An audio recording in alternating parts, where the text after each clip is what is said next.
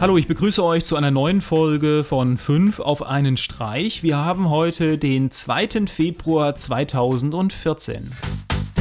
Als erstes habe ich eine Lösung für Vektorgrafiken. Alle die, die SVG-Vektorgrafiken über entsprechende Editoren anlegen, haben häufig das Problem, dass mit den Dateien Elemente gespeichert werden, die nicht unbedingt für, die, für das Anzeigen der Bilder benötigt werden. Und dadurch werden die SVG-Grafikdateien größer als notwendig. Und hierfür gibt es eine schöne Lösung, die auf den unterschiedlichsten Plattformen läuft, und zwar der SVG Cleaner. Mit dem Programm werden SVG-Dateien optimiert und unnötige Elemente entfernt.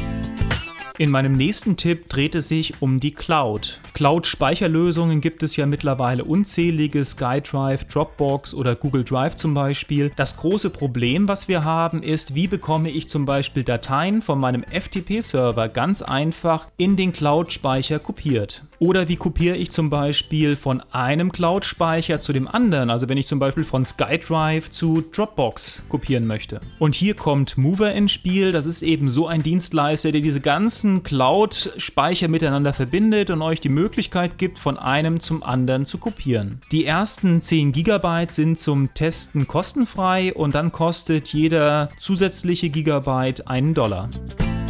Wo wir gerade das Thema Cloud-Speicher haben, jetzt eine Lösung, mit der ihr euren eigenen Cloud-Speicher zu Hause einrichten könnt. Und zwar der Open Source Cloud Server C-File. Das ist eine Server-Client-Lösung, mit der ihr einerseits Dateien synchronisieren könnt, aber auch die Möglichkeit habt, auf spezialisierte Anwendungen zuzugreifen. Ihr könnt einen Raspberry Pi als Server verwenden und könnt dann über Desktop- und Mobil-Clients auf eure Daten zugreifen oder Daten Daten synchronisieren.